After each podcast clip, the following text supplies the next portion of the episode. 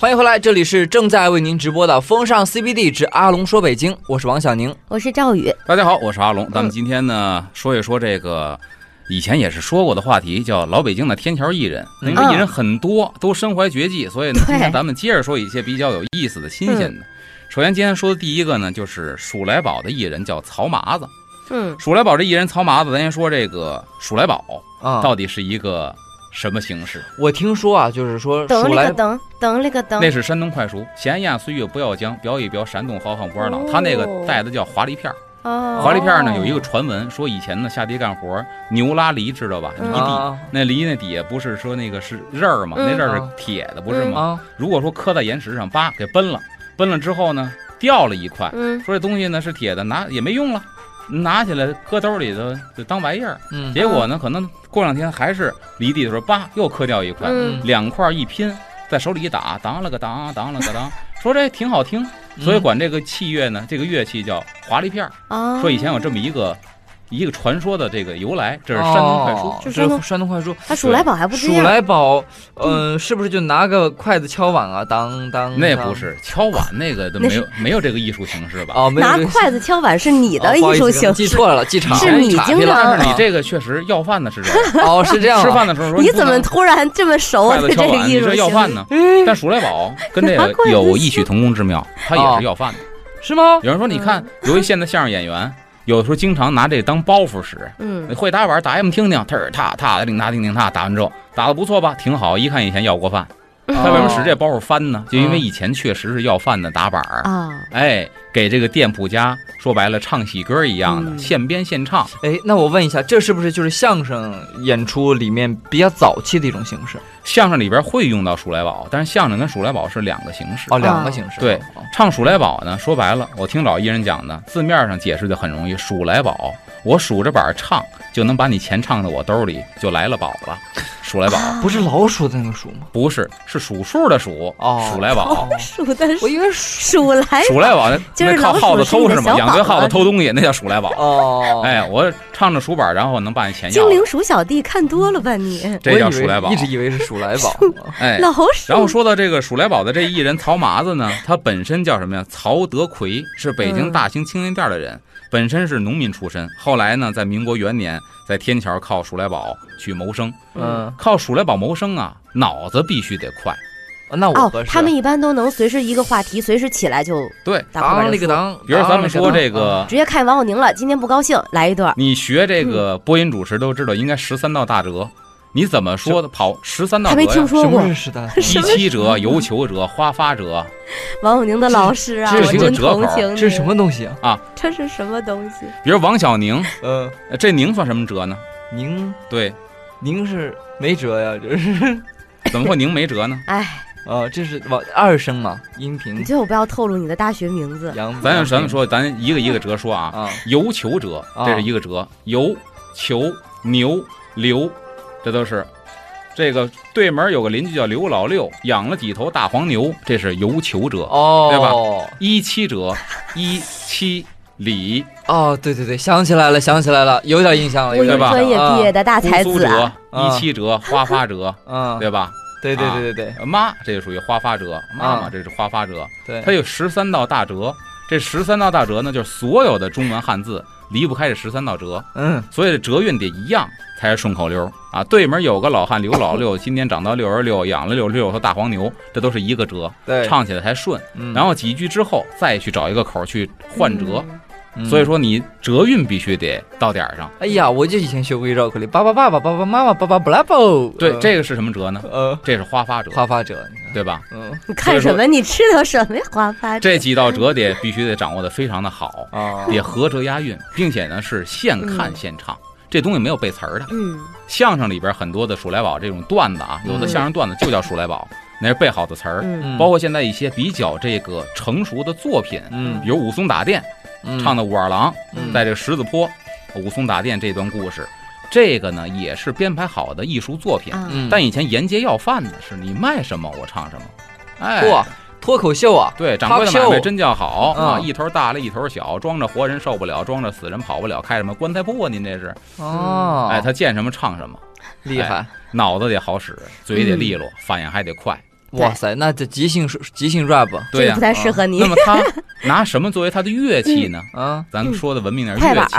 快板是一种，叫七快板。嗯，这首是俩大板。嗯。啊，这首呢是小板，五个五个。小板，俩大板。然后这五个板之间呢，加的还得讲究，加铜钱儿，嗯，出那音儿好听。现在好多卖乐器铺卖的快板，加的是铁环儿，嗯，铁圈儿。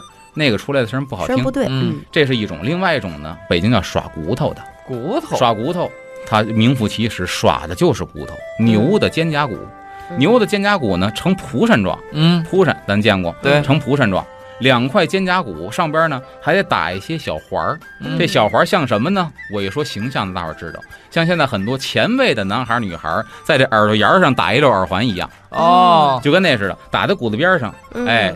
然后这环上拴什么呢？拴几个铃铛，嗯，这样在一拍的过程当中，除了骨头相击的声音，还有铃铛震颤的声音，这声音就更加的丰富了。啪铃啪铃，哎，所以呢，这个是什么呢？没，不是那个铃铛，怎么会是？这个声音出来之后就知道这是鼠来宝的。这俩家伙事儿，嗯，也有它的专业名词，叫哈喇巴。哈喇巴，哎，对，北京话里有一个形容这哈喇巴，这是源自于满语吧？满语哈喇巴。哎，这哈喇巴一个是作为伴奏的乐器，唱北京语俏皮话，什么呀？巴子，哦不，没有这俏皮话，是吗？啊，嗯，哈喇巴这个东西呢，一个是一个是当打击的乐器，给你打点儿；另外一个呢，要钱的时候可以当破了。你想它蒲扇状，啪伸出来，哦，您把钱搁在我这鼓板上头，嗯，哎，牛肩胛骨把钱收走，哎呀，谢谢您，嗯，呃，随走随唱，哎，这是一个。另外一个呢，咱说这个唱《数来宝》。哎，这个在一些个作品，嗯，就是咱们话剧作品，咱说仁义的经典话剧作品里边，比如茶馆，老舍先生非常的巧妙，嗯，老舍先生的茶馆是三幕话剧，嗯，他每一部拿什么当隔断呢？是吗？大傻羊打竹板一来来到大茶馆，这大茶馆老裕泰买卖兴隆真不赖，他是用。唱鼠来宝的要饭的，当成每一幕之间的隔断，哇，好巧妙！每一幕起头都是这个大傻羊来唱，嗯，而鼠来宝当时他有针砭时弊的效果，他唱的很多是当时的实事儿，所以呢，通过他的语言能交代你下一幕话剧将要上演什么，嗯，并且呢，它合理，因为大买卖门口有个要饭的，这个合情合理，嗯，所以说呢，他用这个非常巧妙。这么着，咱们下一段回来，好，咱们听一听。那个话剧版的现场录音，大傻羊是怎么唱的《鼠来宝》？好嘞，好的。哎，咱刚才说了，说这个唱《鼠来宝》到底什么样呢？仁义舞台上，尤其话剧这幕茶馆，开篇就是大傻羊唱唱《鼠来宝》。嗯，那位艺术家唱的也非常到位，可以说是活灵活现、栩栩如生。嗯，下边咱们听一听。好的。哎，我大傻羊。是打鼓板儿，他一来来到了大茶馆儿。这大茶馆儿是老于太买卖兴隆真不赖。说茶座多是真热闹，也有老的也有少。他有的说是有的唱，穿张打扮一人一个样。他有提笼，还有架鸟，那蛐蛐蝈蝈也都养得好。是有的吃，是有的喝，没有钱儿，您只好瞪眼白瞧着。爱下棋，您来两盘赌一麦碟干炸丸子，外撒胡椒盐儿。说讲排场，是讲规矩，那咳嗽一声都像唱大戏。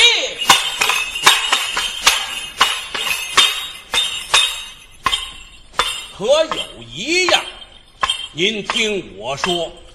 这莫谈国事，是您得老记着。说国家的事可不好了。这黄龙旗子的威风，一天倒比那一天小。那文武官他有一宝，见了洋人赶快跑。外国货堆成了山，是外带贩卖鸦片烟。说最苦是乡村里。没吃没穿，逼得卖儿女，官人阔，百姓穷。这朝中出了个谭嗣同，他讲维新，那主意高。还有那康有为和梁启超，说这件事儿是闹得凶，气得太后是咬牙切齿的直哼哼。他要杀，是他要砍，那讲维新的都是要造反。得，说这些事儿，还别多说，说着说着就许掉脑壳。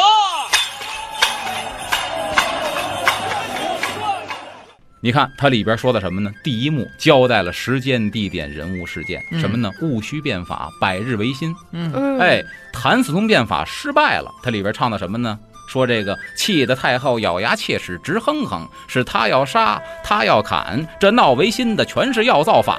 嗯，你看那词儿就把待会儿要发生的所有的故事啊，有一个小总结、小盖帽给你带出来了，嗯，就像是这个报幕员的报幕一样。对，嗯，所以你看这是当时用的这个巧妙的地方，嗯。啊，真好。然后咱们再说这个唱这个《鼠来宝》的。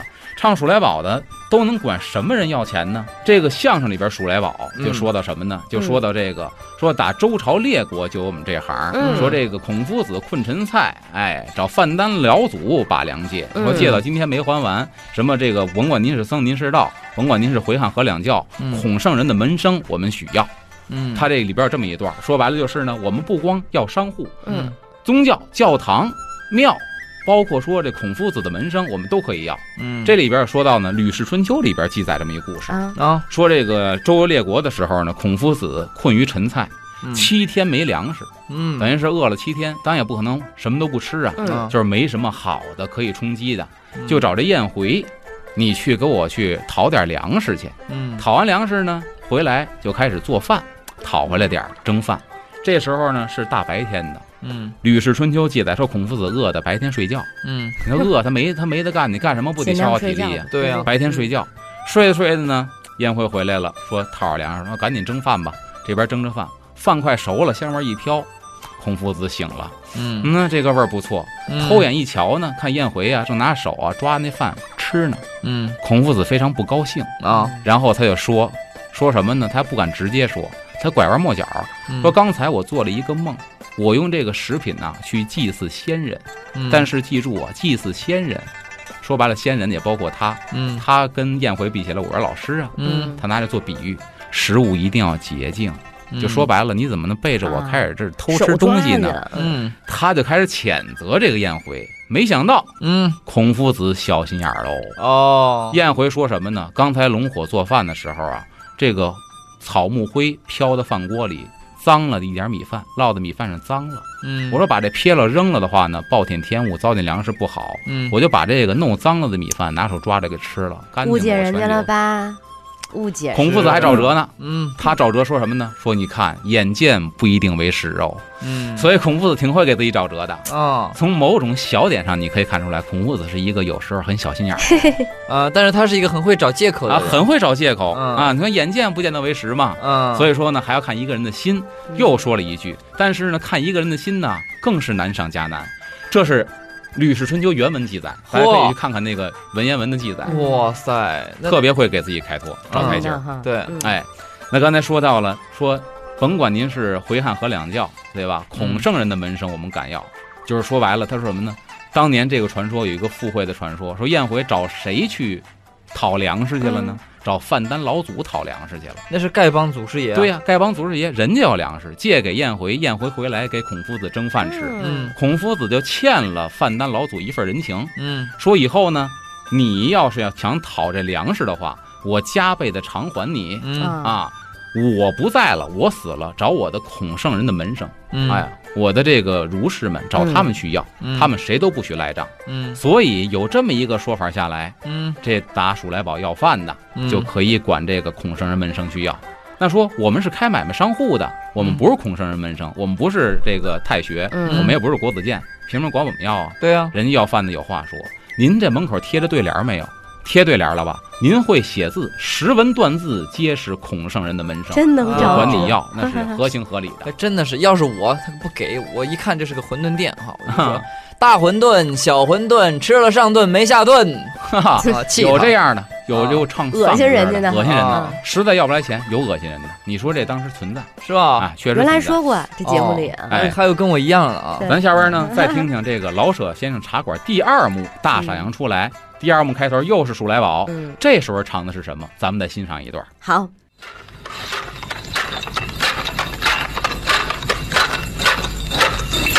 啊，那叫孤坟打，说我又来，那数来宝的还是没发财，那现而今到了民国，说小子小辫还是没有折，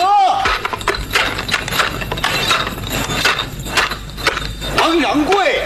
他动脑筋，说世事改良讲维新，他讲维新是白费力，胳膊拧不过大腿去。那个闹军阀是乱打仗，白脸的进去，黑脸的上。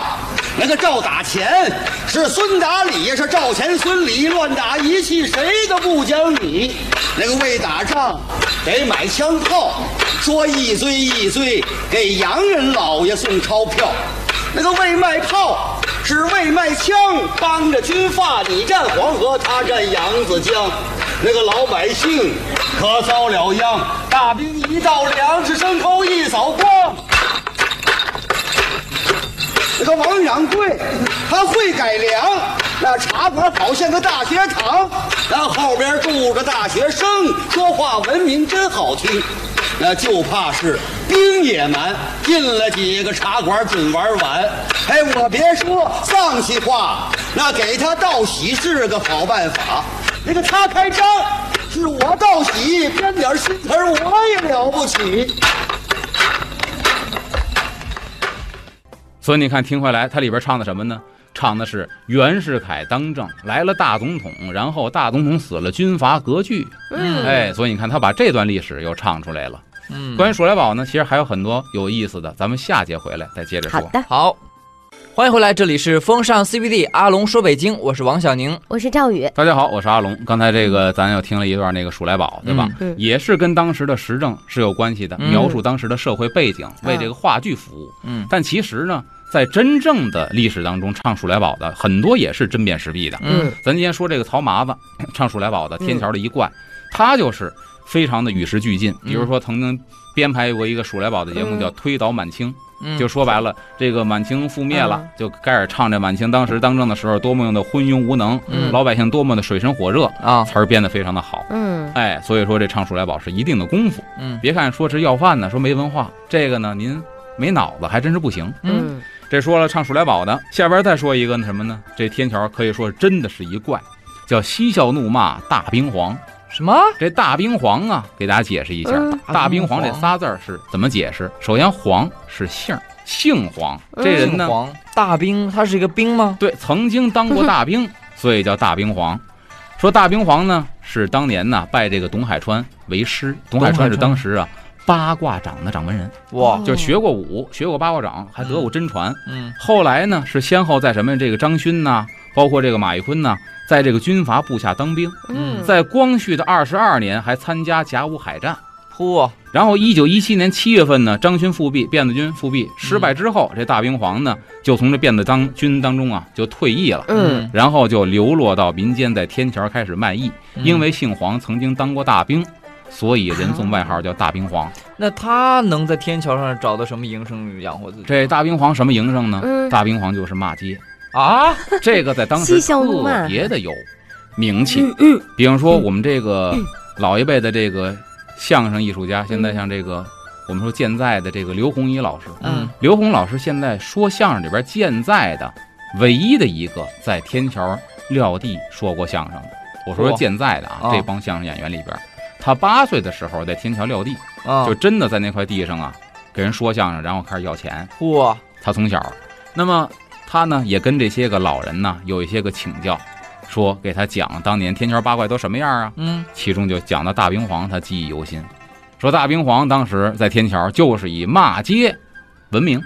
哦，那他骂什么不能逮什么骂什么？他逮什么骂什么，而且骂的内容非常的有意思。但是我有个问题，骂街能骂到什么份儿还骂出花来，这么精彩，还能让人给钱？他这骂街呢，一定不是说嗯俩人打架那种，他是骂什么呢？骂当时昏庸的政府。啊！哦，当时老百姓敢怒不敢言，为民解气。对对，他敢骂，而且呢，他能骂到点儿上。他等于现场搞了一个，就是说时政评论的一个节目。啊，而且特别的爆粗口的一个节目。哦。那么。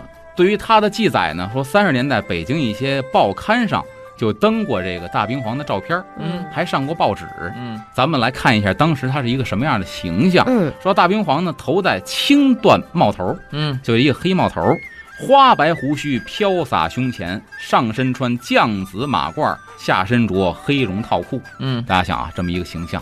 然后呢是足蹬青缎面千层底儿双脸鞋，这双脸鞋就证明他的性格了。嗯一般以前练武的人，或者说拉洋车的人穿双脸鞋，嗯，这种鞋比较结实，比较跟脚。嗯哎，所以这打扮呢，一看就不是一个文人的打扮，嗯嗯有点这个武行的打扮。嗯手持一个油红锃亮的葫芦和一挂香木念珠，所以你看这打扮啊，不伦不类。对啊，一个大葫芦，嗯，这葫芦装的酒装的水，咱不知道嗯。啊，但是呢油光锃亮，说明呢戴的时间很长了。嗯。嗯。一挂香木念珠，这个不伦不类的这个打扮呢，当时就非常的吸引人。然后呢，再加上他这个表演形式骂街，嗯就被排为了当时天桥八大怪之一的一个行列。哦，哎，所以当时呢，天桥很多人饶有兴致的来看了，就是为了看他骂街。有特色呀，痛快。对，也惊动了当时的新闻界，所以报纸都刊登他。嗯这大兵皇骂街呀、人家是有起承转合，有单独故事，跟嚯说评书似的。哦，他不是在那亲娘祖奶奶一通骂，嗯他是什么呢？他是就事儿骂街，得给你讲出一个事儿来嗯啊。然后呢，每次骂街是单成一个回目，单出来都是一个小故事。呵，骂人都骂成了体系了，都对，骂的是酣畅淋漓，主要是揭发当时政府的黑暗，嗯军阀之间那些个丑恶的嘴脸。嗯所以呢，这个骂的不光痛快，他说的很多事儿啊，你也不知道他哪儿来的消息啊，啊。和实事儿基本相符。哦。哦，他还有他自己的消消息渠道，他不是胡说八道，基本相符，他会稍微添油加醋，但是基本上大体是不会错的。嗯。比方说，他骂过什么呢？张宗昌枪毙姨太太，你说这一说出来，大家谁不愿意听啊？嗯。张宗昌是当时一大军阀，嗯。枪毙姨太太，又是政治人物，又有八卦的那个色彩，情感纠葛，哎，哎呀，又有情感，就都市生活这各种是吧？各种猛料都霸道总裁是吧？对啊。然后哎呀，真的，所以你看，咱今天呢，咱把那骂人的脏话全去掉，就说这个张东昌枪毙姨太太，他骂的内容是什么？嗯。好吧，他说呢，这个北洋奉系军阀张东昌，嗯。都是这一大军阀，这个土匪出身，后来呢投奔了冯国璋，又投奔了奉系军阀张作霖，嗯。这些个来历能说的头头是道。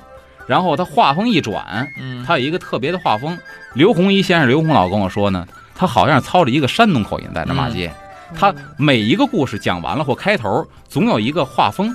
怎么怎么呢？他娘个小舅子！哦，然后就开始一转画风，就开始骂。骂完之后，哦他娘个小舅子，说下一个。哦，他是就是口头禅，对他娘个小舅子，开始 这一转骂张东昌，说张东昌呢有三十三个姨太太。嗯，哇说这个三十三个姨太，你是望乡台上摘牡丹，你是不知死的鬼呀、嗯就是望乡台不是说到阴曹地府最后一站吗？嗯回头看一眼故乡，你在这儿还记还记着摘牡丹，嗯还沾花惹草，你不知死的鬼。嗯说他三十三个姨太太色胆包天吗？嗯啊，太色了。说张东昌呢，在山东任这个军务督办的时候，有一天，哎，这个庆寿，他庆寿呢，就请这个麾下的旅长啊、嗯师长啊这些人呢，就一一出来，咱得演节目。其中呢，他有一个最得宠的一个妾，嗯小媳妇儿。这个妾呢，就说吹这个乐器吹得特别好，嗯笙管笛箫吹得特别的好。嗯然后大家都非常的叹服，哎呦，这曲子吹得不一般。这爱妾说呢，他说白了，他想吹嘘一下，拍个马屁没拍好，拍马蹄儿上了。嗯他说我这个笙管笛箫啊，管乐呀，吹得一般般，谁吹得好呢？翁公吹得特别的好。翁公什么呀？就是张宗昌你爸爸，我的老公公。嗯他在乐器方面那剑术是比我高得多，嗯何不请他吹奏一曲呢？嗯但是啊，这可是拍在马蹄儿上了。为什么呢？这个时候，张宗昌的父亲呢，原来是干嘛的呢？原来是吹鼓手。嗯吹鼓手干嘛的？谁家出殡了？谁家娶媳妇儿了？嘚儿了玩儿了，干这哦个，这哪能成为音乐家呀？啊张东昌就觉得，呵，你敢把我爸爸身上给刨出来说啊哦？还让他现场演奏一曲，这属于家丑外扬啊！嗯所以当天晚上就把这个小妾给枪毙了。嗯说张宗昌枪毙姨太太，这是他骂的一个完整的这么一个故事。啊，哦哎，哎，听起来是挺刺激哈。一般到这个时候呢，他手里还拿一白蜡杆儿。这白蜡杆儿呢，什么样呢？就是一个白蜡树的这个旋成的杆儿，就是咱一般说那红缨枪啊那枪杆儿，就是白蜡杆儿。啊嗯手里拿一白蜡杆儿，一般一说到这个时候就愤恨捶胸，跺着脚，把他娘这杆儿个小舅子啪一摔，他娘个小舅子！嗯开始说下一个，啊这是张口音的呢是毙姨太太。吧？嗯然后呢，啪，再转下一个，骂什么呀？叫曹锟的老娘露小脚啊，这又是一个大军阀。对呀，曹锟兵变嘛，对吧？咱下节回来说。好的。欢迎回来，这里是风尚 CBD 之阿龙说北京，我是王小宁，我是赵宇，大家好，我是阿龙，咱们接着说这个骂街的大兵皇。嗯，下边骂这故事呢，曹锟的老娘露小脚。哎呀，曹锟兵变咱知道，曹锟兵变是什么一个？简单解说一下啊，是怎么个事儿呢？说白了，就是孙中山呢让这个袁世凯去南方救人大总统，袁世凯啊不去，他耍心眼儿，怕别人去了我回不来了，对，所以怎么办呢？指使曹锟兵变，在北京一兵变呢，就跟孙中山说：“我这边出事了，我去不了，所以我在北京就任大总统。”嗯，这曹锟兵变带来的直接危害比较有名的，火烧王府井。哎呦，当然王府井的东安市场，老东安市场就是在这次曹锟兵变当中，很大一部分焚毁了。嗯，烧完之后再重建，哎，出了一老字号东来顺涮肉。东来顺以前呢是卖这个羊肉、卖烧饼、卖豆汁儿、卖这个的，后来再开业，人家加了涮肉了，成了一老字号。这是曹锟，这说呢，他大骂这个直系军阀曹锟，骂得痛快淋漓呀。嗯，他得有故事啊，说这个曹锟的母亲呢是一个麻子脸，就满脸大敲子。哎，老百姓就爱听这个。然后呢，他母亲缠足。啊啊，是一个小脚老太太。嗯，那会儿人封建呢。嗯，小脚老太太呢，你想她更封建，对吧？还缠足呢。这女人最不能示人的呢，就是裙子一定要耷拉地，得把脚面盖上。您不能伸出脚给人看，哪怕穿着鞋。嗯，这是非常的这个羞于启齿的事情啊。他拿这事儿抓根开始说，说有一年呢，到天津看曹锟去，就坐这个马车呀，在逛街，在天津街头上在那逛街，然后无意当中。从这车帘子里啊，把这小脚就捅出去了。嗯，哎呀，你想你骑着马，坐着马车在天津逛街，把小脚捅出去了。嗯，那天津老百姓不炸了我吗？哎呀，快看呐，曹锟那老娘把脚给露出来了，还是个小脚呢！全让人开了啊，大家全让人开了，这曹锟的老娘啊！啊，哎，全让开了。当时呢，这个曹锟晚上嗯就拜见自己母亲去了。嗯，因为毕竟是老娘嘛，您干了这有伤风化的事儿，我也不能骂娘啊，是对吧？怎么办？所以只能非常的怎么说呢？尴尬，呃，很尴尬。然后呢，委婉的告诉委婉的告诉母亲说，那个有件事儿啊，我得跟您说说。说的说的，说您呢，您的孩子呀，那是堂堂的曹锟啊，对吧？然后呢，您以后出门啊，您注意点，您保护好您的小脚，对，别再把这小脚留出那个露出去。嗯您给儿子呀留几分面子，我这抬不起头来。这一大街全说，哎呀，我听说你娘把脚露出去了，我怎么办呢？所以呢，就把这事儿说了，很委婉的。他以为呢，老娘能够听他劝，嗯，没想到没有吗？他老娘啊，也是一个轴人，嗯，你不劝还好，劝完之后呢，第二天都没隔夜，就第二天没隔天，第二天本身没事儿，一想起，嘿，他敢劝我套车，我还出去玩去，还把脚露出来，老娘又出去了，然后这次故意把这脚丫子探出车帘子外头，我这么任性的老太太啊，我就会露，嗯，然后呢，这哇，这太任性了，这老太太。第二天夜里头，曹坤没辙了。第二天夜里头又来到这个母亲的房间。要我呀，我要曹坤啊，我这回就别委婉的说了，我这回就改夸了。嗯，这回没夸，这回更加一个加一更字儿，人家直接跪地求老娘了。嗯，跪地求老娘。然后呢，他老娘一看就知道他要说什么。因为我今天我出去，我好家伙，我坐马车我这边兜了一圈了，你肯定知道这事儿了。嗯，还没等曹坤张嘴呢，嗯，然后老娘说什么呢？有道是儿不嫌母丑，狗不嫌家贫呐。啊啊，这是有道都这么说嘛。你呀，就是一个忤逆不孝之子啊！哎呀，啊，你都不配当我儿子。你想啊，你都敢跟老娘这样，我儿子你都不配当，你就更不配当这个大官。嗯，所以我跟你说，你要是当这个大官啊，这就百姓遭了殃，造了孽了，还让你当这个大官。哟，这老太太真是够个性的啊！打今儿起我就不认你这儿子了。嗯，哎，就骂了这么一个曹锟老娘露小脚，哎，娘个小舅子，要骂下一个，哎。这是说呢，这个大兵皇能揭露一些当时的一些个社会上的一些个高级的军阀的他们幕后那些不为人知的丑闻啊，这我觉得还是有相当的这个观众群的。嗯，而且大兵皇呢，有人说他是一个硬汉子，当时老百姓非常的喜欢他，为什么呢？有很多传闻说当时啊军阀混战的时候，他几乎是每个军阀都骂过，也经常被逮起来，逮起来之后呢。隔三五天又放出来了，你又能看见他在这个天桥这儿骂街呢。嗯，有人猜测说这大冰皇来历应该是不一般，嗯，莫非是什么后台逮进去没事儿，然后又给放出来了？直到什么时候大家改变了对他的看法，敬重他呢？